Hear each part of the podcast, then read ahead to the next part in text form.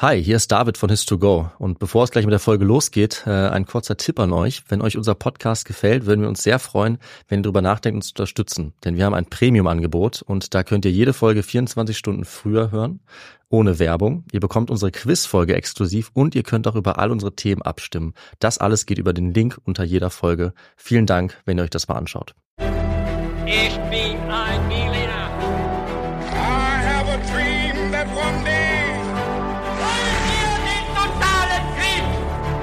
Niemand hat die Absicht, eine Mauer zu errichten.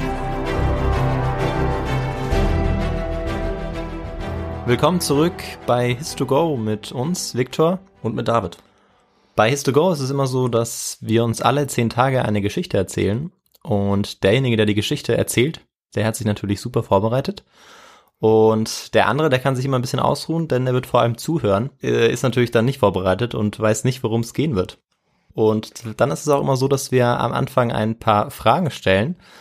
Die werden dann natürlich von dem gestellt, der dann auch die Geschichte vorbereitet hat. Und mit den Fragen will er den anderen auch immer so ein bisschen auf die Probe stellen. Und mal schauen, wie ich mich heute schlagen, weil ja du, David, die Geschichte machen wirst. Hm, Ganz genau. Und bevor wir aber anfangen, habe ich noch eine Frage an dich. Und zwar, was trinkst du denn heute? Ja, gute Frage. Ich habe ähm, ein alkoholfreies Bier hingestellt Richtig? und ich glaube, ich bin auch nicht der Einzige. damit. nee, David hast du vollkommen recht. Ich habe auch ein alkoholfreies Bier. Und das ist sehr schön kühl.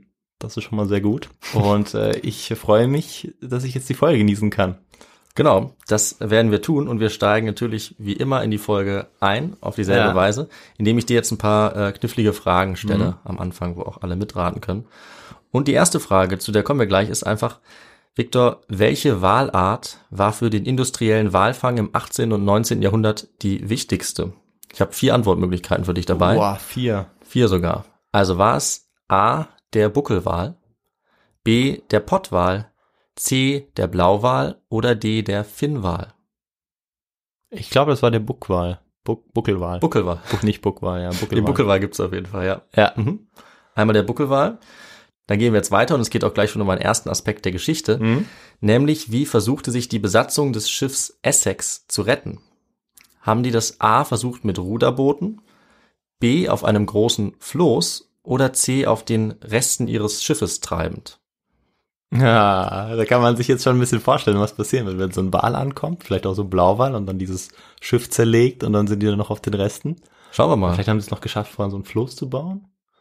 Das ist jetzt die Frage. Die Boote zu Wasser gelassen? Ich weiß es nicht. Und äh, ich nehme die Antwortmöglichkeit mit dem, dass äh, ja vielleicht genau das Boot irgendwie kaputt gegangen ist und die dann auf den Resten waren. Okay, die Antwort C. Genau.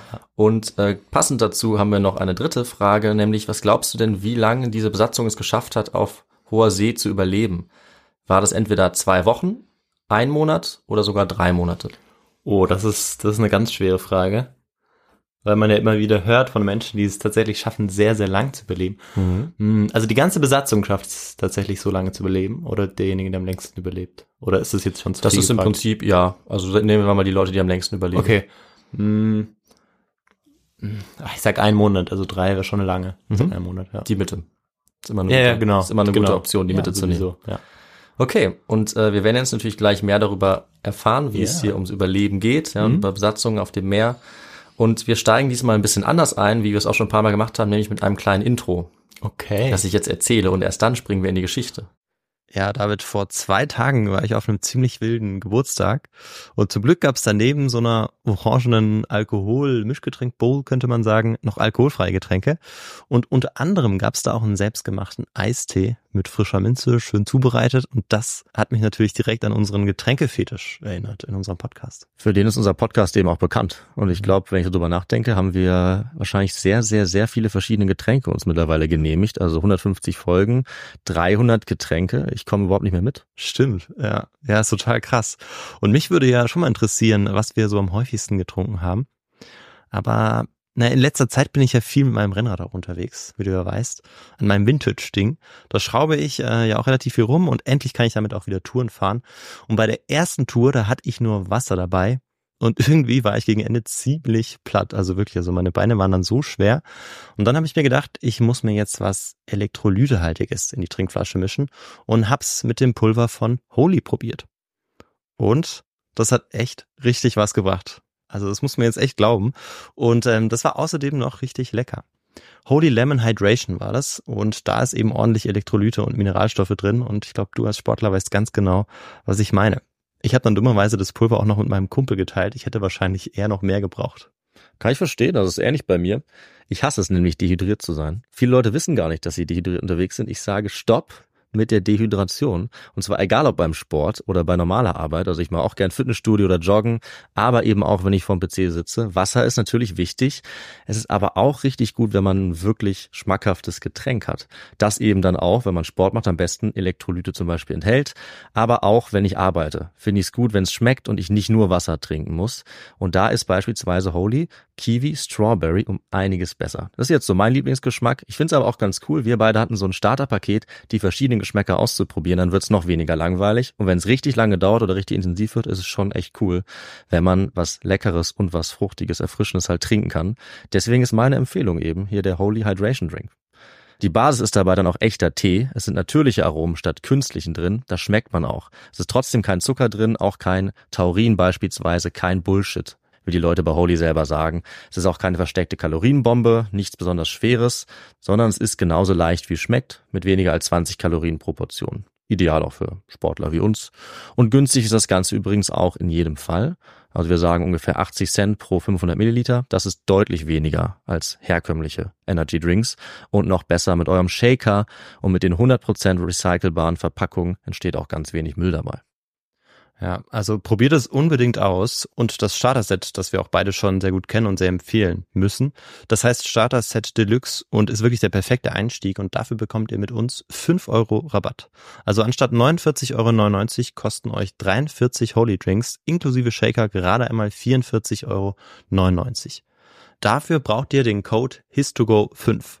Also in unseren Shownotes findet ihr den Link dazu und dann gebt ihr einfach, wie gesagt, HIS2GO5 fünf ein. Alles zusammen und dann bekommt ihr diesen Rabatt. Na sagen wir Prost. Ja. An einem Morgen im Februar 1821 fuhr ein Walfangschiff langsam die Küste Südamerikas hinauf. Die Walfänger waren da auf der Suche nach kostbarem Öl und der Pazifische Ozean war eigentlich im Prinzip ein riesiges Öldepot mhm. für diese Walfänger. Das war nämlich in der Form der Pottwale, die dort gelebt ah, haben. Okay. Die Pottwale waren nämlich besonders wichtig. Und das Schiff kam von der Insel Nantucket.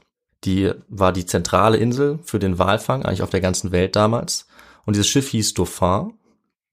Der Ausguck in diesem Schiff, also die Person, die Ausschau hält, was in mhm. der Umgebung des Schiffes passiert, der hat dann an diesem Morgen etwas sehr Ungewöhnliches entdeckt. Und zwar kein Wal, sondern ein Boot, das eigentlich viel zu klein war für die hohe See, die offene See. Dieses Boot wurde von den Wellen umhergestoßen und ist scheinbar führerlos dort mhm. herumgetrieben. Und der Kapitän des Schiffs Dauphin, der hat sich das Boot dann mit seinem Fernglas genauer angesehen und hat gemerkt, dass es für ein Ruderboot, das eigentlich für den Walfang bestimmt war, das hat er erkannt, mhm. dass es für so ein Boot sehr merkwürdig aussah, anders als alle Boote, die er bisher gesehen hatte. Mhm. Und zwar waren auf, an den Seiten des Bootes Holzstreben, Holzplanken mhm. in die Höhe gebaut. Okay, yeah. Und in der Mitte des Bootes waren zwei kleine Masten, behelfsmäßig angebracht, mit auch Segeln, die da dran waren. Ja. Und diese improvisierten Segel waren salzverkrustet, ausgeblichen von der Sonne. Und man konnte eindeutig sehen, dass das Boot eine sehr weite Entfernung schon zurückgelegt ja. hatte. Der Kapitän hat dann befohlen, sein Schiff möglichst nah an dieses merkwürdige Boot heranzubringen. Mhm. Und als sie sich dem Boot dann genähert haben, sind sie ziemlich schnell dran vorbei getrieben durch die Wellen. Aber die ganze Mannschaft hatte kurz Zeit, einen Blick in das Innere dieses Bootes zu werfen. Und was sie dann gesehen haben, haben sie wahrscheinlich ihr Leben lang nicht mehr vergessen. Das erste, was sie nämlich gesehen haben, waren menschliche Knochen, die mhm. überall im Inneren dieses Bootes lagen auf dem Boden. Als nächstes haben sie dann zwei Männer gesehen, die an den gegenüberliegenden Enden des Bootes gekauert haben. Die Haut der Männer war voller Verletzungen, voller offener Stellen ähm, und die Augen waren eingesunken, mhm. ihre Bärte waren voller Salz und wohl auch voller Blut. Und sie haben in ihren Händen Knochen getragen, an denen sie äh, wie wahnsinnig geknabbert haben. Und der Besatzung ist dann schnell klar geworden, dass diese Knochen aus denen die zwei Männer das Mark herausgesaugt haben, äh, von den toten Schiffskameraden der oh, beiden Männer stammen muss. Schon wieder Kannibalismus. Wir haben auf jeden Fall Kannibalismus in dieser Geschichte, ja. Sehr gut. Ganz genau. Also Und, nicht für die Menschen, die gegessen wurden. Aber nee, ähm, aber es wird auf jeden Fall auch um Kannibalismus gehen. Und ähm, es war jetzt klar, dass diese zwei überlebenden Männer durch irgendeine Katastrophe oder so dahin gelangt sein müssen, denn es waren Überlebende und die waren jetzt von Durst und Hunger so mitgenommen, dass sie sich über die Ankunft des Schiffs gar nicht gefreut haben, sondern dass sie erstmal eine riesen Angst hatten. Mhm. Sie waren zu schwach zu sprechen und haben wie wild ihre Knochen umklammert, die wollten die gar nicht mehr hergeben. Mhm. Und äh, erst nach einer Weile sind sie dann überhaupt mit auf das Schiff gekommen, haben dann da was zu essen und was zu trinken bekommen und erst dann haben sie angefangen zu erzählen, was eigentlich passiert war, was ihnen widerfahren war und haben dann auch ihre Knochen endlich mhm. hergegeben. Und genau um die Geschichte, die sie dann erzählt haben, der Schiffsbesatzung, um die wird es heute gehen, mhm. nämlich den Untergang des Schiffes, von dem diese beiden Männer gekommen waren. Ähm, ein Schiff namens Essex, das mhm. ein Walfänger war. Ja. Und heute ist über dieses Ereignis nicht mehr so viel bekannt, aber der Untergang der Essex war tatsächlich mal eines der bekanntesten Schiffsunglücke des 19. Jahrhunderts. Mhm. Und zwar sogar so bekannt, dass es äh, die Vorlage auch für eines der bekanntesten Bücher des 19. Jahrhunderts war, in dem es auch um einen Wal geht. Fällt ja. hier eins ein. Äh, Moby Dick vielleicht. Ganz genau, ja. ja. Es war die Captain Vorlage. Ahab. Captain Ahab, der auf der Suche nach Moby Dick ist. Ja, ja, genau. Ja, geschrieben von Herman Melville. Und der Unterschied zwischen dem Buch und dem realen Ereignis ist allerdings, dass das Buch, das ist jetzt ein Spoiler für alle, die es noch nicht zu Ende gelesen haben, das Buch damit endet, dass das Schiff untergeht. Hm, stimmt. Aber ja. das reale Ereignis oder die reale Katastrophe fängt mit dem Untergang des Schiffes eigentlich erst an. Okay. Und damit werden wir uns jetzt beschäftigen. Und wir schauen uns jetzt an, wie es zu diesem Unglück gekommen ist, Mhm. ähm, was dann danach passiert ist und genau, was dazu geführt hat, dass diese beiden ausgezehrten Männer jetzt gerettet werden Ja. konnten. Ja, ich bin gespannt. Mussten. Es wird spannend, das finde ich auf jeden Fall. Und äh, bevor wir aber jetzt zu den ganz spannenden Details kommen, zum Untergang, brauchen wir in der Geschichte was, was wir immer brauchen, Victor. Mhm, ein bisschen historischen Kontext. Vor allem zu den Pottwahlen, das interessiert mich. Ja, dann kann ich dein Interesse auf jeden Fall äh, noch weiter verfolgen, würde ich sagen, weil genau darum wird es auch gehen. Ja. Also wir beschäftigen uns jetzt erstmal mit der Geschichte des Walfangs, Mhm. ganz kurz. Mhm. Und zuallererst schauen wir jetzt, jetzt mal an ähm, die Insel, die dann später zur Zentrale des, des Walfangs werden wird, nämlich die Insel Nantucket. Okay. Und- Und, wo liegt die Insel? Oder wahrscheinlich kommst du noch drauf? Aber Ja, genau, die Insel äh, liegt an der Ostküste der USA, also am Atlantischen Okay. Ozean. Ja. Ja. Ähm, und es ist so, dass ursprünglich auf der Insel Nantucket mal eine indigene Bevölkerung Ja. gelebt hat und auch eine Zeit nach unserer Story jetzt noch, aber dass dann im 17. Jahrhundert englische Siedler dort angekommen sind, ab Ja. 1659. Und die haben dort zunächst von der Landwirtschaft gelebt, aber die Insel war nicht besonders groß und bald konnte man die Landwirtschaft dann nicht mehr weiter betreiben, weil man eben schon zu viel Ackerland, zu viel Vieh hatte. Und dann war die einzige Möglichkeit noch, sich dem Ozean zuzuwenden. So ein bisschen wie bei der Osterinsel. Ja, es ist ein bisschen ähnlich, allerdings. ähm, aber zu Anfang war es so, dass die Nantucketeers noch nicht so ganz wussten, wie sie sozusagen aus dem Ozean Ja. Gewinn äh, erwirtschaften konnten. Und sie haben sich das ein bisschen von der indigenen Bevölkerung abgeschaut und haben dann angefangen, mit kleinen Ruderbooten Jagd auf die Wale zu machen. Mhm. Dabei haben sie die indigene Bevölkerung ausgenutzt, die den Großteil der Arbeit erledigen lassen, ähm, weil die sich eben viel besser auskannten. Und Anfang des 18. Jahrhunderts sind sie dann immer weiter aufs Meer hinaus und haben dann erstmals auch Pottwale erlegt. Denn zuvor waren das andere Wale, das ist jetzt nicht so wichtig, aber sie haben dann diese Pottwale ähm, zum ersten Mal sozusagen gesehen und haben dann die auch äh, geschlachtet und haben Mhm. gemerkt, dass man daraus besonders wertvolle Rohstoffe gewinnen kann. Mhm. Und die Pottwale, das ist ihnen schnell klar geworden, die waren deswegen deutlich wertvoller, weil das Öl, was man ähm, aus ihrem Blubber, das ist der Mhm. Begriff für den Speck Ja. dieser Pottwale, Ja. gewinnen konnte, dass das eine viel höhere Qualität hatte als das Öl von anderen Walen in dieser Ah. Region. Ui, das wusste ich gar nicht. Genau. Und das ist auch ähm, die Antwort auf unsere erste Frage, ja. Ja, Warum ja, die also Pottwale dann so wichtig wurden. Ich dachte irgendwie Buckelwal, weil es vielleicht irgendwas mit dem Buckel, weil es irgendwie auch ja. was besonders Hochwertiges war, aber stimmt eigentlich, wenn man so an Geschichten denkt, geht's meistens zum Pottwale. Genau, das war das Tier des Walfangs. Ja, Ja, ja. Also es wurden natürlich auch andere Wale gejagt, aber auf den Pottwal hat sich das dann konzentriert, eben wegen dieses Fetts. Mhm. Das ist so abgelaufen, dass man diesen Blubber, dieses Fett abgetrennt und zerhackt hat. Der wurde dann eingekocht und daraus konnte man eben das hochwertige Öl dann gewinnen, was im 19. Jahrhundert heiß begehrt war.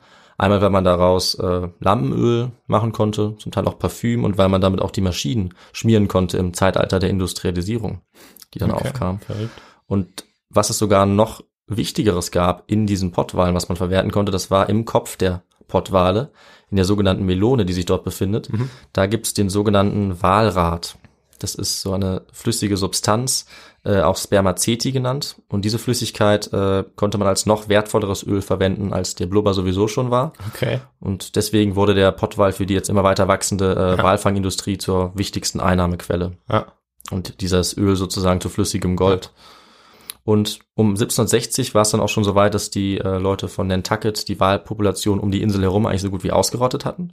Und sie mussten dann eben immer weiter hinaus auf den offenen Ozean und zunehmend auch in Gebiete, die sie gar nicht mehr kannten. Mhm.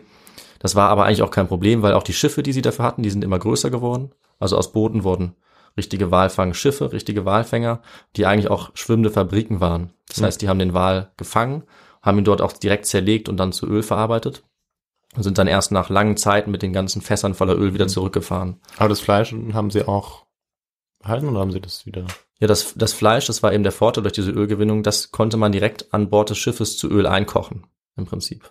Ach so, das, also das gesamte, ich dachte, das gäbe nur diesen Blubber sozusagen. Mhm. Aber das gesamte Fleisch, was drumherum ist, was man ja wahrscheinlich noch essen könnte. Nee, das stimmt. Also ein Teil davon, es wurde nicht alles davon verarbeitet. Da hast Okay. du natürlich recht. Das ging schon hauptsächlich um diesen Blubber. Ja, alles klar. Ja. Ja. Vielleicht konnte man auch ein bisschen was davon essen. Ja, okay. Na, gute ja. Frage. Ähm, ja, die haben nach diesem Blubber eben wirklich überall gejagt, sind immer weitergekommen bis zum Polarkreis, auch bis nach Afrika, dann relativ Okay, schnell. ja. Ja, mit diesen immer größeren äh, Schiffen konnten sie auch immer länger auf See bleiben. Und schnell war dann Nantucket auch zur Walfanghauptstadt der ganzen Welt geworden. Also Okay. nirgendwo sonst hat die Industrie so geboomt. Äh, und in dieser Zeit steigen wir auch in unsere Geschichte wieder ein. Okay, Nämlich befinden wir uns jetzt am Anfang des 19. Jahrhunderts.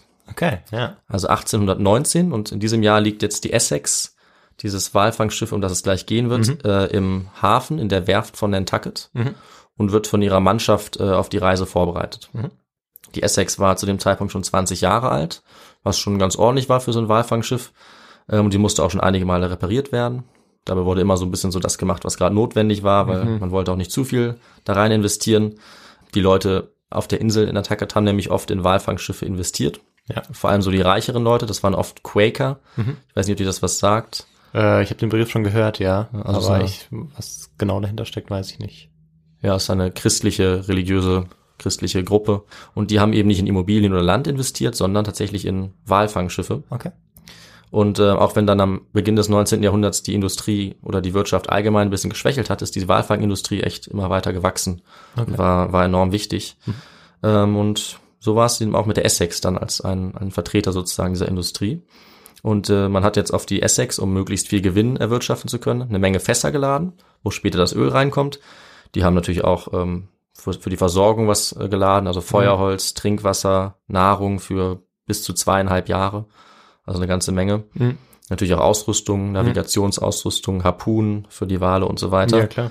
Und auch mindestens fünf Walfangboote waren an Bord. Solche Ruderboote, wie wir von Anfang, Ja. äh, zu Anfang der Geschichte auch davon gehört haben. Ja, weil von da aus wurden die dann, glaube ich, auch, wenn ich mich an Moby Dick erinnere, sozusagen äh, gefangen, also sozusagen in die Enge getrieben und dann äh, Genau. von dort aus wurden die dann beschossen. Ja, genau. Ähm, genau. Da komme ich auch später noch zu. Aber genauso, umzingeln konnte oder genauso ist es ja. Das waren sozusagen die eigentlichen Jagdboote. Mhm. Und davon hatten die mindestens fünf an Bord. Ja. Weil man das eben später gebraucht hat. Und auch die Besatzung ähm, ist dann an Bord gegangen. Das waren 21 Mann. Ja. Zu diesem Zeitpunkt und ähm, für manche von denen war es vielleicht ähm, der Ausblick auf eine Karriere, so zu starten. Es gab natürlich auch einen Kapitän. Viele von denen war es aber auch der letzte Ausweg aus Armut oder Elend. Und das galt wahrscheinlich besonders für die sieben Afroamerikaner, die unter der Besatzung waren, die hier dahin gereist waren, um Arbeit eben auch zu finden. Und ähm, ja, wegen der rassistischen Ungleichheit, die es natürlich in den USA gab, ähm, hatten sie hier kaum eine Chance eigentlich äh, Karriere zu machen auf See. Aber sie wussten wenigstens, dass sie gleich bezahlt werden würden wie die weißen Matrosen, Genau. Und die auf denselben Land, Rang hatten. auf Land waren sie vielleicht sogar auch nur Sklaven oder zumindest Mhm. hatten deutlich weniger Rechte. Genau. Und dort, genau, konnten sie, waren sie sozusagen auch akzeptiert, weil man sie ja auch brauchte. Ja, genau so ist es. Deswegen, weil man eben auf See sich einfach auf die Leute verlassen musste, Ja, ja. haben hier alle die Genau. gleiche Bezahlung bekommen. Ja. Man wurde bezahlt an dem Gewinn, Mhm. äh, den das Schiff am Ende erwirtschaftet hatte. Und Weiße und Schwarze haben da genauso viel Geld bekommen, auch wenn es natürlich nicht viel Geld war. Und was man natürlich auch ähm, noch erwähnen muss, ist, dass die schwarzen Mannschaftsmitglieder trotzdem diskriminiert wurden Okay, und ja. natürlich auch rassistisch als minderwertig betrachtet wurden von den Weißen. ja, Aber immerhin hatten sie diese äh, Chance der gleichen Bezahlung. ja. Aber es ist keinesfalls so, dass die Leute sich jetzt unbedingt gefreut haben, an Bord dieses Walfangschiffs zu sein.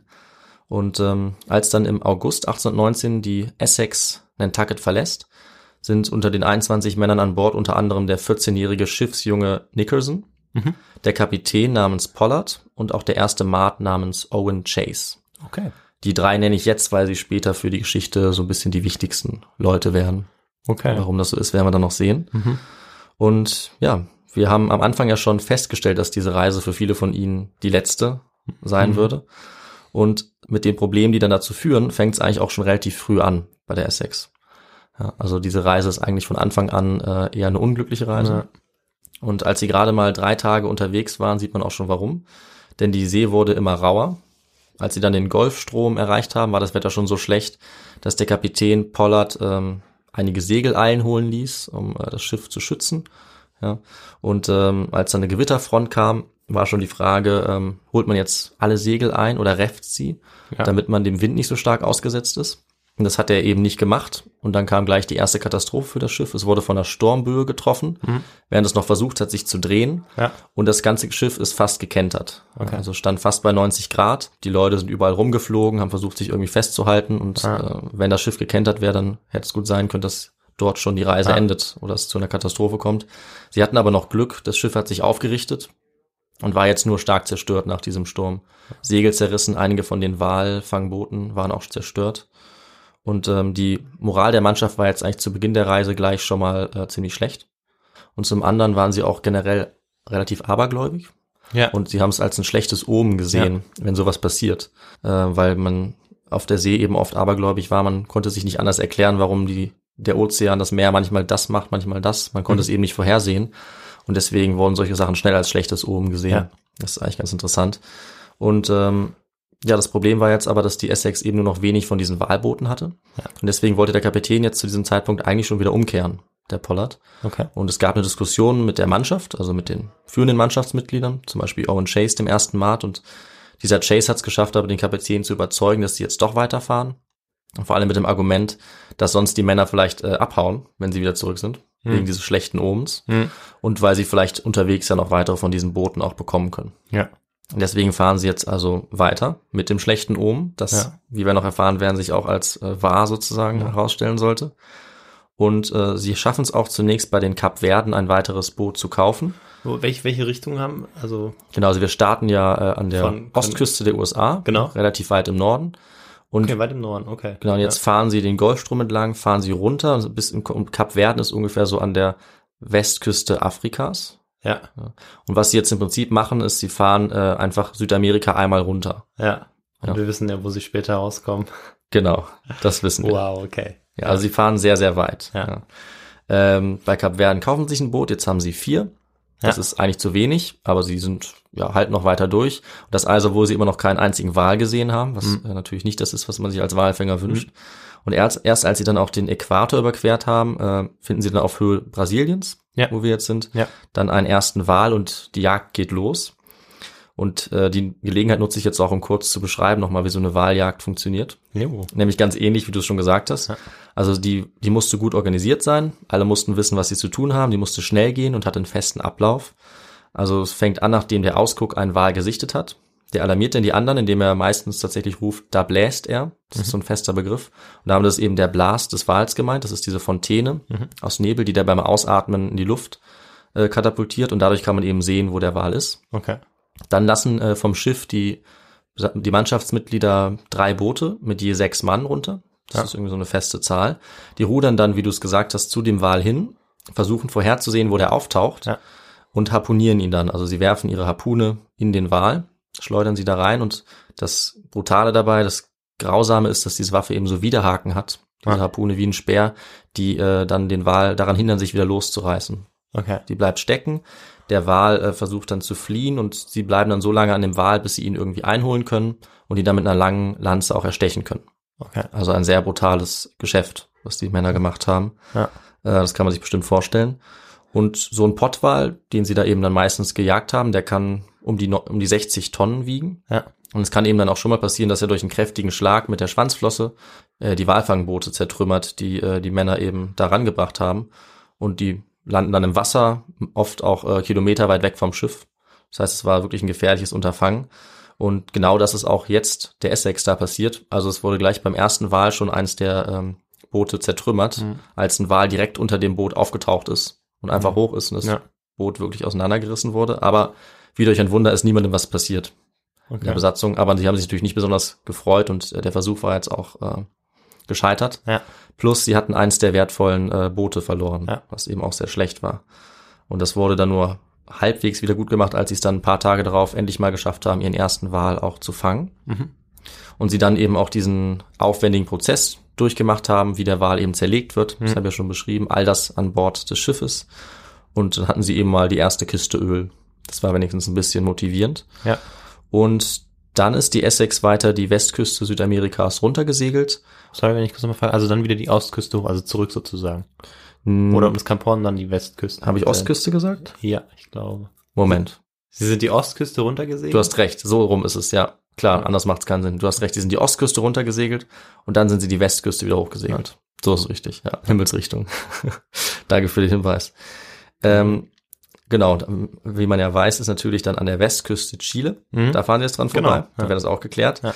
Und sie haben aber da noch kein Glück, finden keine Wale. Mhm. Und erst auf der Höhe von Peru, da schaffen sie es dann endlich mal auch äh, ein bisschen Erfolg zu haben. Sie können dann mehrere Wale erlegen äh, und zu Öl verarbeiten. Und das Problem war aber, dass die Gewässer vor Peru und Ecuador schon zum Großteil auch leer gejagt waren. Okay. Da waren auch nicht mehr viele Wale übrig. Ähm, und das bedeutet, dass man eben immer weiter segeln musste, um noch Pottwale jagen Ja, zu können. ja. Und man musste auch immer in ein unbekannteres Gebiet dafür Ja. vordringen. Tiefer in den Pazifik sozusagen. Genau. Also nicht so nah an den Küsten vielleicht. Sie waren vielleicht ursprünglich ein bisschen näher an den Küsten. Ja. Also sind jetzt keine Tiere, die in Küstengewässern liegen, Ja, aber ja, je stärker sie äh, gejagt wurden, desto mehr musste man auf, Ja. das, auf die hohe See eben hinaus und dann in Genau. den Pazifik. Genau. Ähm, und ja, Pollard und seine Besatzung haben dann auch von einer besonderen Region gehört, den sogenannten Offshore Grounds. Das war dann Okay. sogar mehrere tausend Meilen vor der Küste Perus, Ja. also ganz tief im Pazifik. Ja. Und da sollten sich laut Berichten von ein paar Schiffen Ja. eben besonders gute Fanggründe für diese Pottwale befinden, weil da noch niemand vorher gejagt hatte. Die Bedingungen da ideal waren, also da sollten ganz, ganz viele Wale eben sein. Okay. Und ja, durch diese Geschichte, von der man natürlich auch nicht sicher sagen konnte, ob sie wahr war, äh, quasi angeheizt, haben sie sich dann zum Ziel gesetzt, auch dorthin zu fahren und dort eben dann reich zu werden, Mhm. quasi. Oder eben viel Fang zu machen. Und das war jetzt Ende des Jahres 1820, Ja. wo sie sich dahin auf den Weg machen wollten. Vorher im Oktober 1820 haben sie sich aber noch auf den Weg zu den Galapagos-Inseln gemacht. Mhm. Die sind da in der Region und sie wollten da erstmal sich ein bisschen erholen und neue Ausrüstung sammeln. Äh, sie haben dann dort auch Proviant an Bord mitgenommen mussten auch das Schiff ein bisschen reparieren, weil das ein Leck hatte. Also es ist ja schon äh, ein gutes Jahr unterwegs gewesen, Ja. sogar schon länger zu der Zeit. Und nachdem sie das dann getan hatten, haben sie sich Ende Oktober 1820 auf den Weg gemacht, um diese Fanggründe, diese fast legendären Offshore Grounds zu finden Hm. und eben endlich die reiche Beute an Pottwalen zu machen. Ja. Und bis Mitte November sind sie dann in diese Gegend gesegelt und hatten auch äh, die Galapagos-Inseln dann schon ungefähr um 1500 Meilen hinter sich gelassen. Okay. Also so eine sehr, sehr große Strecke. Ja. Immer nach äh, Westen. Ne? Jetzt habe ich die Himmelsrichtung. Und ähm, am 20. November hatten sie dann endlich mal Glück. Und sie haben dann gleich mehrere Wasserdampffontänen gesehen und wussten dann eben, okay, hier ist eine Walschule, also eine Gruppe an Walen. Ja. Und dann haben sie eben standardmäßig ihre drei Walfangboote zu Wasser gelassen und haben sich dann auf die Jagd gemacht. Also sie haben versucht vorherzusehen, wo Mhm. jetzt die Wale als nächstes auftauchen, damit sie sie dann jagen und schlachten können. Mhm. Und es gelang ihnen auch, also zwei Booten von ihnen, äh, den jeweiligen Wal zu harpunieren, hinter dem sie her waren. Aber das dritte Boot, auf dem sich auch der erste Mart Chase befunden hat, Ja. das hatte wieder Pech. Die haben zwar den Wal harpuniert, aber der hat mit, weil er getroffen worden war, hat er mit seiner Schwanzflosse das Boot so erwischt, dass es äh, zerstört wurde Ja. und die Besatzung im Wasser gelandet ist. Ja. Und die konnte sich dann gerade noch an Bord des Schiffes retten. Schon wieder. Schon wieder. Also es lief Unfassbar. wieder nicht gut. Ja. Und äh, der Chase war auch dementsprechend äh, ziemlich sauer und hat, ähm, ja, er ist erstmal auf dem Schiff geblieben und hat versucht, dieses Boot zu reparieren, hat da dran rumgehämmert.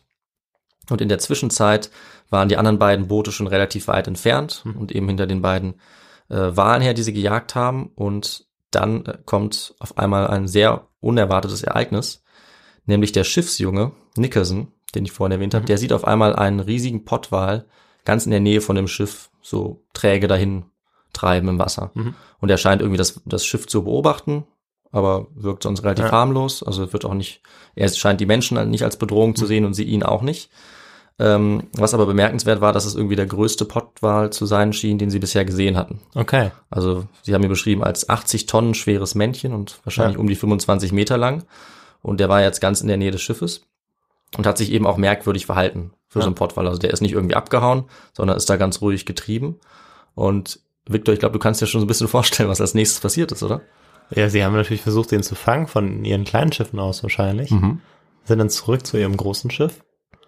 Und dort kam es zum Kampf und dann ist vielleicht auch das Schiff kaputt gegangen. Ja, also das Ende ist richtig. Das Schiff ist Okay. kaputt gegangen. Immerhin. Aber vielleicht ganz anders, als man denken würde, nämlich äh, hat der Pottwal die Initiative ergriffen. Was?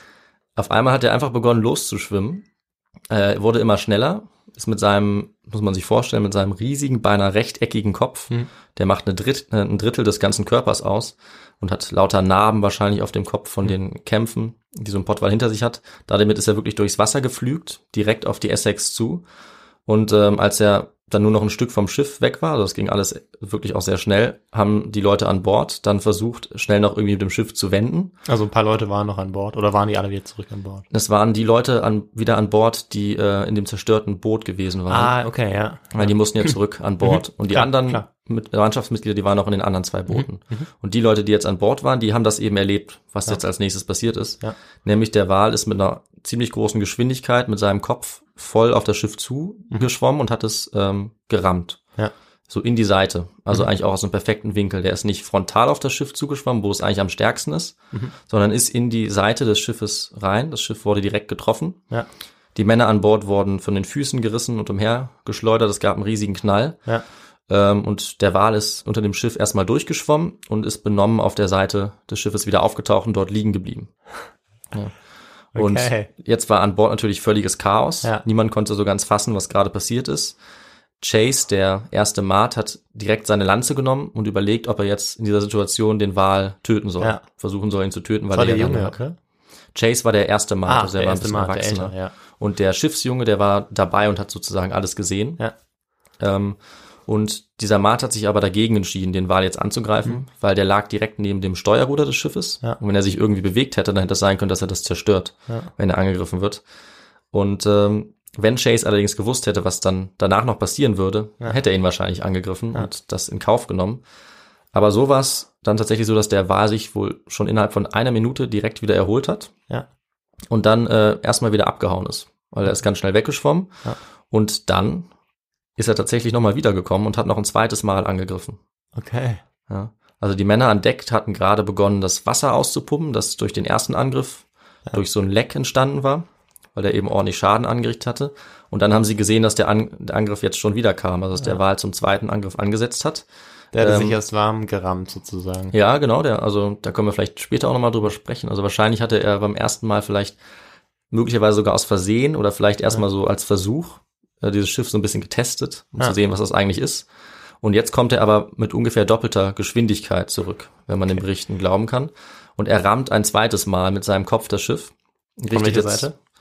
Ähm, ich glaube von der anderen Seite, aber Ja. es ist wieder so, Ja. dass er von der Seite des Schiffes kommt. Also perfekt für einen Angriff Ja. eigentlich. Und er richtet jetzt noch größeren Schaden an. Ähm, und das Schiff hat dann im Prinzip direkt begonnen zu sinken Hm. nach diesem Angriff, während der Wal sich von den Trümmern gelöst hat und einfach verschwunden ist. Ja. Der wurde nie wieder gesehen und er hatte jetzt sozusagen auch ja, den Kampf gewonnen, wenn man von einem Kampf sprechen kann. Innerhalb kürzester Zeit ist das Schiff dann mit Wasser vollgelaufen. Ja. Die Mannschaft konnte gerade noch sich auf ein Boot retten, was noch an Bord war. Sie haben schnell noch versucht, ein paar Sachen mitzunehmen. Mhm. Einer war ganz äh, geistesgegenwärtig und hat zum Beispiel Navigationsgegenstände geholt Ja. und auch ein bisschen Proviant und ein paar Bücher. Und ähm, ja, dann konnten sie gerade so noch schnell da weg, bevor das Schiff dann auch gekentert ist, nachdem es mit Wasser vollgelaufen war. Und kurze Zeit später haben das dann die anderen Boote gemerkt. Ja. Also die haben sich umgedreht und haben gesehen, dass auf einmal Da ist kein Schiff kein mehr. Schiff mehr da war, wo es eigentlich sein sollte. Sind völlig entgeistert äh, umgekehrt, haben ihre Wale auch dann losgelassen. Ja. Und ähm, dann kam eben der Captain auch dazu Ja. und hat dann die Erklärung bekommen, was hier passiert war. Nämlich tatsächlich hat ihm eben Chase, der erste Mart, Ja. der auch der zweite im Kommando war, einfach gesagt, ja, unser Schiff wurde von einem Wal gerammt. Und Gleich zweimal. gleich zweimal, ich weiß jetzt nicht, wie genau er das gesagt Ja. hat, aber es ist natürlich klar, dass die Männer das einfach nicht fassen konnten. Ja. Also es war noch nie vorher gehört worden, dass ein Wal ein Schiff angegriffen hat. Ja. Und jetzt war es aber passiert. Und sie hatten aber gar nicht viel Zeit darüber nachzudenken, ähm, weil sie waren jetzt in einer ziemlich verzweifelten Lage. Ja, tausende Meilen da irgendwo im Meer. Eigentlich hatten sie ja sozusagen, oder konnten sie ja eigentlich keine Hoffnung mehr haben, überhaupt zu überleben. Ja, sie Oder? mussten sich auf jeden Fall sehr gut überlegen, was sie als nächstes machen und auch wie schnell sie es machen. Also es war noch 10 Uhr morgens. Also Ja. es war wirklich gerade erst der Morgen angefangen. Sie waren eben noch mitten auf einer Wahljagd. Ja. Und jetzt waren sie halt äh, mitten im Meer, sind getrieben auf diesen drei Booten, die sie jetzt noch hatten. Ja. Äh, und als erstes hat der Kapitän dann befohlen, erstmal den Proviant und die Vorräte zu retten, die man aus dem Schiff noch holen konnte, weil das eben noch da getrieben ist. Also es war nicht komplett untergegangen, Ja. aber es war klar, dass es nicht mehr lange ähm, weiter treiben würde, weil es war gekentert und ist da eben noch so ein bisschen geschwommen. Und da gab es zum Beispiel Zwieback, Ja. den haben sie geborgen und äh, sie haben sogar auch geschafft, ein paar Pistolen Okay. zu retten mit Schießpulver und natürlich ganz wichtig Trinkwasser. Ja. Ja, und dann blieb ihm nichts weiter übrig, als jetzt ihren nächsten Schritt zu planen, während sie da treiben. Und ähm, die Männer haben dann in der Zeit begonnen, behelfsmäßige Masten zu bauen aus den Trümmern und auch Segel da dran zu machen. Das haben wir ja am Anfang schon gehört. Mhm. Ist natürlich jetzt auch kein Zufall. Und sind dann ihre Optionen durchgegangen und mussten sich entscheiden, wo sie jetzt hinwollen. Was glaubst du, äh, welche Richtung sie jetzt einschlagen wollten? Ja, ich weiß ja nicht genau, wo sie sind. Also sie können natürlich nach Westen oder nach Osten. Also wenn sie wirklich an einen Kontinent wollen, vielleicht ist da noch irgendwo eine Insel. Mhm. Ähm, ansonsten kommt im Westen wahrscheinlich zuerst, wenn sie im Süden sind, Japan vielleicht. Mhm. Und im Osten eben Peru oder Chile. Und das Ja. ist natürlich sehr weit weg. Das stimmt, ja. Vielleicht Also Neuseeland ist da noch irgendwo, oder? Das, ja, boah, da bin ich jetzt auch überfragt. Theoretisch ist es da irgendwo, Okay. ja. Aber tatsächlich waren sie so ungefähr an dem Punkt, wo Ja. man am weitesten weg ist von aller, aller Landmasse, die man irgendwie Okay. finden kann. Also Ja. schlechter hätte die Ausgangslage eigentlich sein können. Ja. Und der Kapitän Pollard hat vermutlich noch einen ganz sinnvollen Vorschlag gemacht. Der wollte nämlich nach Haiti jetzt segeln. Ah, okay. Ja. Das ja, wäre okay. wohl noch gegangen. Es war nicht allzu weit weg. Ja. Aber die hatten zu der Zeit so ein bisschen äh, widersprüchliche Geschichten gehört und hatten tatsächlich Angst, dahin zu segeln, weil man vermutet hat, dass sich dort Kannibalen aufhalten. Aha.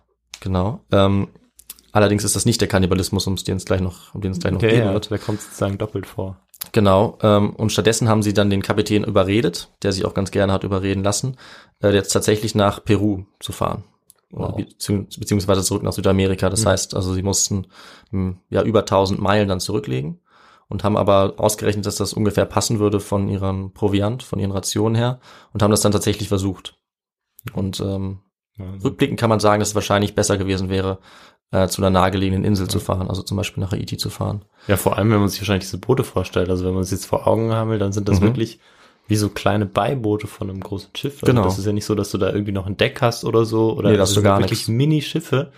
Du sitzt da drin, hast, bist sozusagen, kannst ins Wasser fassen wahrscheinlich von der Seite. Ja, Ja, genau. Verrückt. Und dann wollen die da tausende Meilen zurück Ja. nach Peru. genau, das kann man, hast du echt gut gesagt. Das kann man sich vorstellen, wie wenn du auf dem See dir ein Ruderboot ausleihst. Ja, Ein bisschen größer natürlich, ja. aber viel mehr war da nicht drauf. Äh, da haben halt gerade so die, die sechs Leute immer reingepasst. Und deswegen haben sie jetzt zwar diese Masten noch draufgebaut mit Ja. den Segeln, aber das war natürlich total ungeeignet, um auf hoher See äh, zu fahren. Und sie hatten zwar gehofft, dass sie ähm, genug Rationen haben und dass sie vielleicht auch von einem Schiff dann entdeckt werden. Trotzdem hatten sie aber ja eine schlechte Wahl getroffen mit dem Mhm. Versuch jetzt zurück nach Südamerika zu segeln. Denn äh, es war so, der Proviant, den sie dabei hatten, der war schnell durchweicht durch das Wasser, was natürlich die Mhm. ganze Zeit äh, reingekommen ist. Dazu kam am Anfang auch noch das Öl, was Mhm. vom eigenen Schiff ausgelaufen war, was auch alles äh, ja, voll Öl gemacht hat, sodass man überall Mhm. ausgerutscht ist und Oh Mann. es gab äh, dann schnell auch immer weniger Wasser, immer weniger Zwieback auch. Und ja, die Männer mussten bald anfangen, ihren eigenen Urin zu trinken oder auch den Mund mit ein bisschen mehr Wasser auszuspülen, um irgendwie, ja, irgendwie den Durst zu stillen. Mhm. Auch wenn das mit Meerwasser natürlich eine sehr schlechte Idee ist. Ja. Und als sie dann beinahe schon verdurstet waren, haben sie es tatsächlich kurz geschafft, ein bisschen ähm, eine, ja, einen Rückzugsort oder eine kurzweilige Rettung zu finden, weil sie sind nämlich zu einer Insel gekommen. Okay. Henderson Island. Und die war zwar unbewohnt, aber es gab da eine Süßwasserquelle, so dass sie trinken konnten. Und es gab auch ein paar Tiere auf der Insel, die sie essen konnten. Okay. Das haben sie dann zunächst auch mal getan. Äh, aber weil die Insel sehr klein ist, waren die Vorräte dort auch recht schnell aufgebraucht. Und dann mussten sie sich wieder entscheiden, was jetzt der nächste Schritt Ja. ist. Und da ging jetzt die Gruppe schon so ein bisschen auseinander, weil drei Männer haben sich entschieden, auf dieser Insel zu bleiben. Mhm. Und die restlichen äh, 17 sind weiter aufgebrochen. Mhm. Das waren jetzt nur noch 17, weil von den ursprünglich 21 war schon ähm, vor dieser Katastrophe ein Mann abgesprungen bei einem Okay. Zwischenstopp. Okay. So dass es jetzt 20 waren, Ja. drei bleiben auf der Insel, 17 fahren weiter in den Booten. Und wir befinden uns jetzt Ende Dezember, Mhm. als sie von der Insel dann wieder ablegen. Und Ich sage jetzt schon mal eine Sache, nämlich für die drei Männer, die zurückgeblieben sind, war das eine sehr glückliche Entscheidung.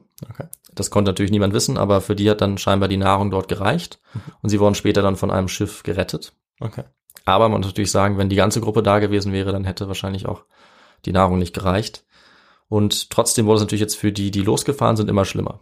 Ja. Eben auf diesen total untauglichen Booten für die hohe See wurde, ähm, ja, die Boote sind langsam so ein bisschen zerbröckelt, die Nahrung wurde knapp, Wasser gab's auch dann schnell nicht mehr. Sie hatten zwar ein bisschen was mitgenommen, aber das war bald alle. Sie haben die Nahrung dann natürlich rationiert, aber man konnte nicht verhindern, dass die äh, Männer dann nach und nach begonnen haben zu sterben. Mhm. Und am 10. Januar starb als erstes der zweite Maat Mhm. des Schiffs namens Joy. Er wurde dann, äh, wie es Brauch ist, auf äh, hoher See bei den Seeleuten in seine Kleidung eingenäht und dann ins Wasser gelassen, Mhm. also auf See bestattet. Und ja, am nächsten Tag kam dann noch ein weiteres Unglück Mhm. dazu, nämlich ist der erste Maat Chase, der eins der Schiffe äh, kommandiert hat, von Ja. den anderen weggetrieben worden durch einen starken Wind. Ja. Und auf einmal hatten wir dann, haben wir jetzt dann zwei Gruppen. Ja, Okay. Also es gab noch zwei Schiffe und es gab das Schiff mit Chase, die jetzt getrennt waren Ja. und ab jetzt unabhängig voneinander versucht haben, sich irgendwie zu retten. Ja. Und auf Chases Boot ist dann kurz darauf auch noch ein weiterer Mann gestorben und auch ihn hat man im See, äh, hat man in der See bestattet. Ja. Und als dann aber gleich darauf noch ein weiterer Mann gestorben ist und es eigentlich zu dem Zeitpunkt auch kein Essen mehr gab, Hm. gab es dann eben, ähm, nachdem sie sich beraten haben, für sie nur eine Entscheidung, wie sie weiter überleben können, nämlich indem sie jetzt anfangen, die Toten auch zu essen. Und sie hatten eben diesen einen, der gerade gestorben war und sind dann dadurch zum Kannibalismus übergegangen. Und haben die roh, roh gegessen. Ich denke schon, ja. Ja. Also ich habe jetzt die Details äh, hier nicht, aber man muss davon Also ausgehen, dass sie wahrscheinlich kein haben. Feuerchen auf dem Nee, Boot gemacht haben. Die konnten sicherlich Ja. kein Feuer machen. Genau. Also sie haben irgendwie, um irgendwie zu überleben, Ja. das dann getan. Ähm, es gibt auch sehr viele Details, die man noch nachlesen kann. Da sage ich nachher noch mal was Ja. zu. Ja, aber ich glaube, so ganz Aber, genau müssen ja. wir nicht drauf eingehen. Nee, also ja nachvollziehbar, dass man versucht zu überleben. Ich denke Aber schon. es Ja. natürlich immer, wenn man das hört, ja. kann man es nicht glauben eigentlich. Ja. Nee.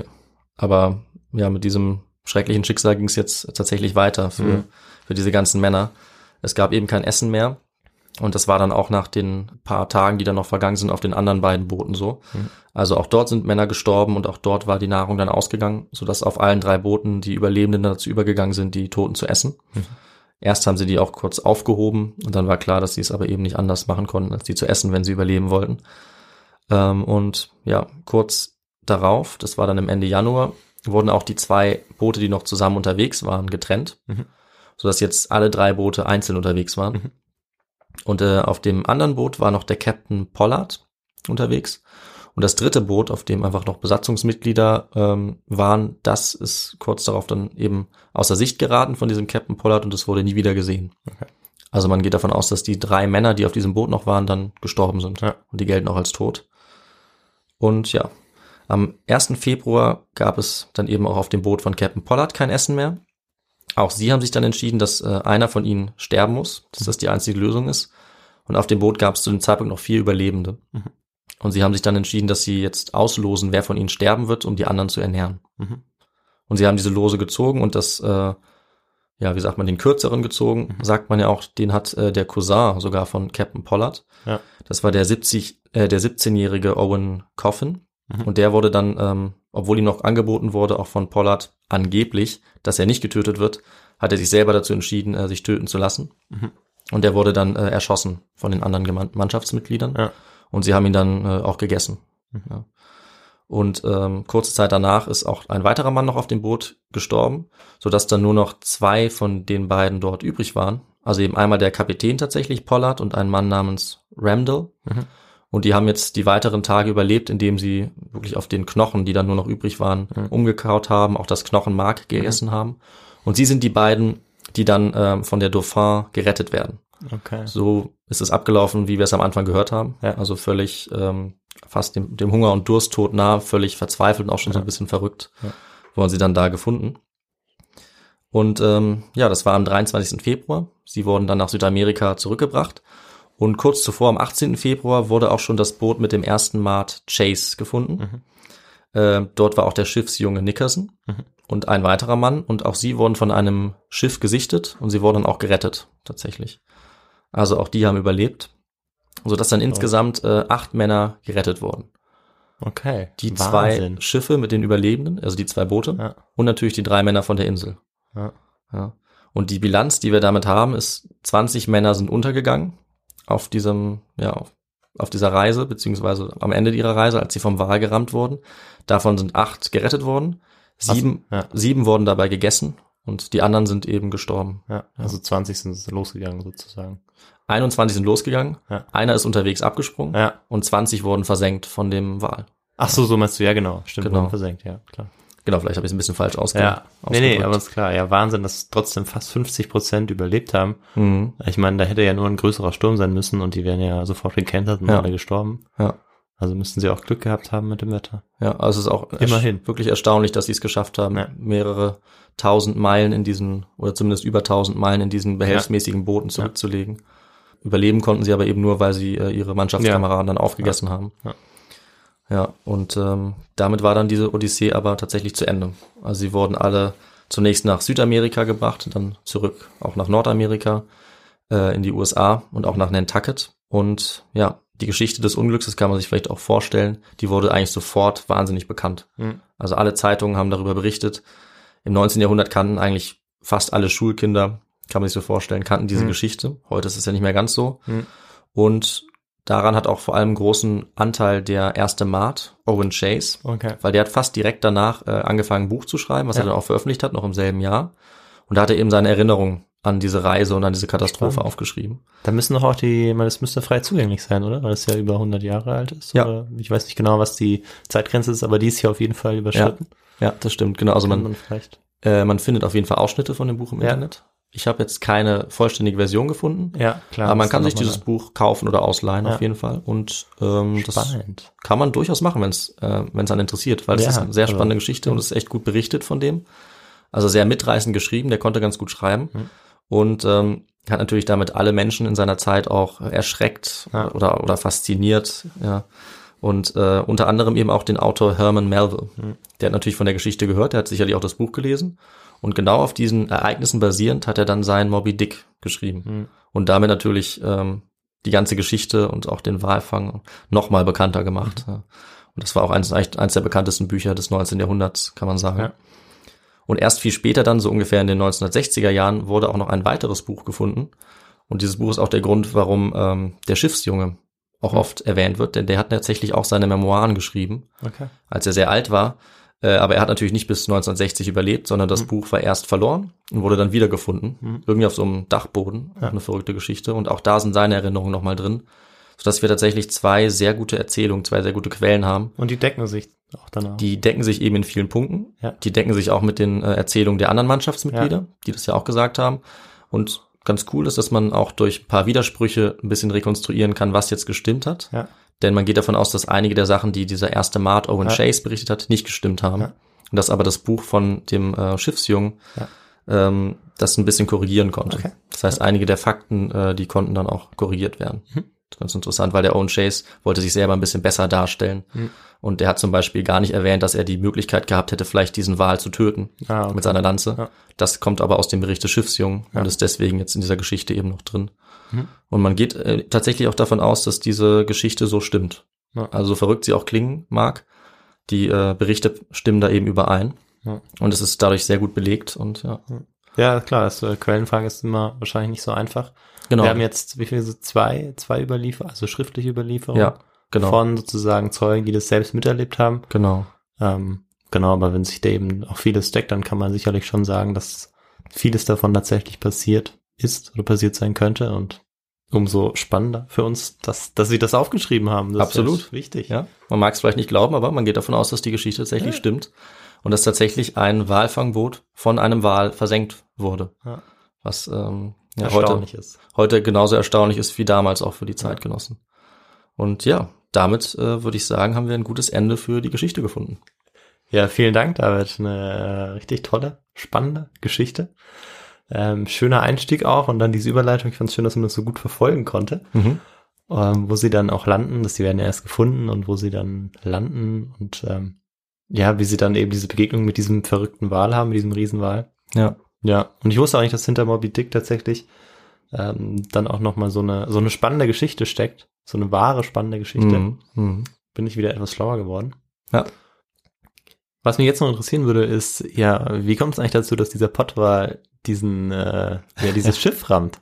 Ja, das äh, ist wirklich eine gute Frage und äh, eigentlich auch eine so der, der zentralen Fragen, die man sich irgendwie stellt. Ja. Und leider auch, weil man sie natürlich nicht so ganz beantworten Ja. kann. Also weder die Leute damals, die auch spekuliert Ja. haben. Zum Beispiel der Owen Chase meinte, dass der Pottwal vielleicht äh, die anderen Wale ver verteidigen wollte, Ja. weil die ja gejagt wurden. Ja.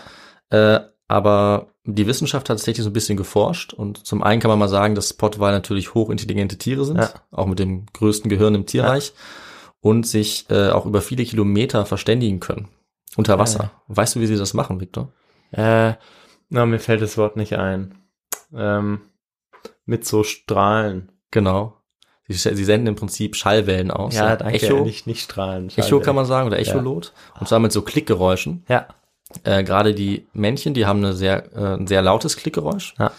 Und das ähm, machen sie unter anderem eben, um Weibchen anzulocken, aber auch um Rivalen abzuschrecken. Okay. Und ja, so verrückt es jetzt vielleicht auch klingt, ich habe ja erwähnt, dass der Owen Chase kurz vor dem Angriff an seinem Boot rumgehämmert hat. Ja. Und es ist eben durchaus möglich, dass durch das Hämmern, durch das Holz des Schiffes durch, Ja. Schallwellen, äh, die so ähnlich klangen wie diese Klicklaute, ins Wasser gekommen sind. Ja. Und in der Nähe, das, in der Nähe der Pottwal diese Klicklaute gehört hat. Ja. Und sie eventuell für die Geräusche eines anderen Wals gehalten hat. Okay. Oder zumindest, dass sein Interesse dadurch geweckt wurde. Das ist schon sehr wahrscheinlich, weil die das eben sehr gut hören können. Und dass er dann tatsächlich deswegen angegriffen hat, weil er vielleicht das Schiff für einen Rivalen gehalten hat. Weil das Ah. Schiff war ungefähr so groß wie er. Und Pottwale haben ein relativ aggressives ähm, Auch untereinander also. Revierverhalten. Genau, es ist Okay. sehr häufig, dass sich männliche Pottwale bekämpfen. Okay. Und dass die, wie vielleicht man es von anderen Tieren kennt, wie so Rehe oder so, wirklich, dass die mit aller Kraft gegeneinander schwimmen, Ja. sich eventuell auch rammen mit diesen Köpfen. Ja. Und deswegen könnte es gut sein, das ist ein bisschen die beste Erklärung, die man eigentlich aktuell hat, dass äh, der Pottwal deswegen das Schiff angegriffen hat, das deswegen versenken wollte. Und man hat sogar auch in äh, Experimenten auf jeden Fall gezeigt, dass wenn so ein Pottwal ein Holzschiff rammt, dann geht es auch unter. also der ist dann wirklich groß und massig genug. Ja. Und ja, das ist so ein bisschen der interessante Fakt, warum ähm, das passieren Ja, könnte, spannend. den man sich vielleicht stellt. Spannend. Und genau. Ich glaube, ich will gar nicht mehr mehr hinzufügen. Ja, und und wenn du keine weiteren Fragen hast, äh, ich kann ja sagen, welches Buch ich vor allem als Vorlage genau, das wollte ich dich gerade fragen. Ähm, in dem Fall ist es auch eine besondere Empfehlung von mir, weil ich das wirklich gut zum Lesen fand. Ja. Und es waren so viele Informationen von dem Buch, so viele Details auch, die sicherlich aus den beiden ähm, Berichten eben stammen, der Überlebenden, Ja. dass man das echt richtig spannend lesen kann. Hm. Aber es ist schon auch wissenschaftliches Buch mit Quellen. Und zwar ist es von äh, Nathaniel Philbrick, In the Heart of the Sea, The Epic True Story That Inspired Moby Dick. Okay. Und es gibt auch einen Film, der auch Heart of the Sea heißt darüber. Den habe ich aber nicht gesehen. Und dann kann man eben natürlich von äh, Owen Chase und Thomas Nickerson auch noch die ähm, Originale lesen, deren Berichte. Das ist auch, denke ich, interessant. Habe ich zum Teil mir angeguckt, aber nur in Ja, doch, Auszügen. das, äh, das werde ich, glaube ich, Ja. machen. Das finde ich spannend. ja, das ist wirklich spannend. Jetzt bin ich noch gespannt, was du dann für einen Titel auswählen wirst. Vielleicht auch so irgendwie der intelligenteste Pot war, den es je gab oder so. Könnte man sich überlegen. Oder vielleicht was mit Moby Dick. Oder was mit Moby Dick. aber das genau. wissen ja auf jeden Fall die Zuhörerinnen und Zuhörer schon. Ja, ja, das Haben wir stimmt, ja. Ja, und dann würde ich im Prinzip sagen, gehen wir mal äh, zum Hinweis-Teil äh, Teil der Folge über. Ja, klar. Dann übernehme ich wieder, würde Genau. ich sagen. Also man kann uns auf Instagram folgen, auf His2Go, so heißen wir ja. So heißt unser Podcast. Dann gibt's uns natürlich noch bei, ähm, wo gibt's uns noch? Bei Apple Podcasts. Bei, ach so, es gibt uns ja auf den unterschiedlichen Plattformen. Genau, das wollte ich sagen. Bei Apple Podcasts, Spotify, Google Podcasts und so weiter. Und da könnt ihr uns auch, wenn es geht, irgendwie folgen, Feedback geben und natürlich auch bewerten. Genau, gerade bei Apple Podcasts helfen uns die Bewertungen auch sehr, um unsere Sichtbarkeit zu erhöhen. Genau, richtig.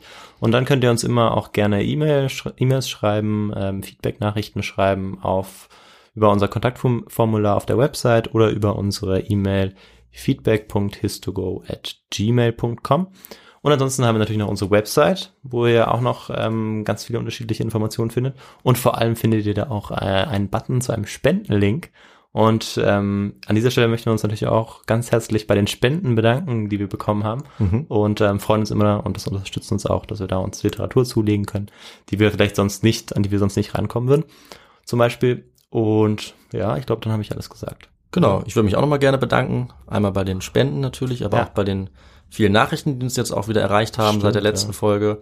Ähm, wir haben jetzt auch endlich mal geschafft, einige von den Nachrichten zu beantworten, von den E-Mails. Ja, Ja. und mussten auch sagen, es hat jetzt zum Teil über einen Monat gedauert, das tut uns leid. Aber wir lesen auf jeden Fall alle eure Nachrichten, alle eure E-Mails. Wir freuen uns sehr darüber. Ja. Das ist für uns auch wichtig. Uns motiviert uns sehr. Und ja, einfach dafür nochmal vielen Dank. Ja. Da würde ich sagen, bis in zehn Tagen. Macht's gut. Bis zum nächsten Mal. Ciao. Ciao.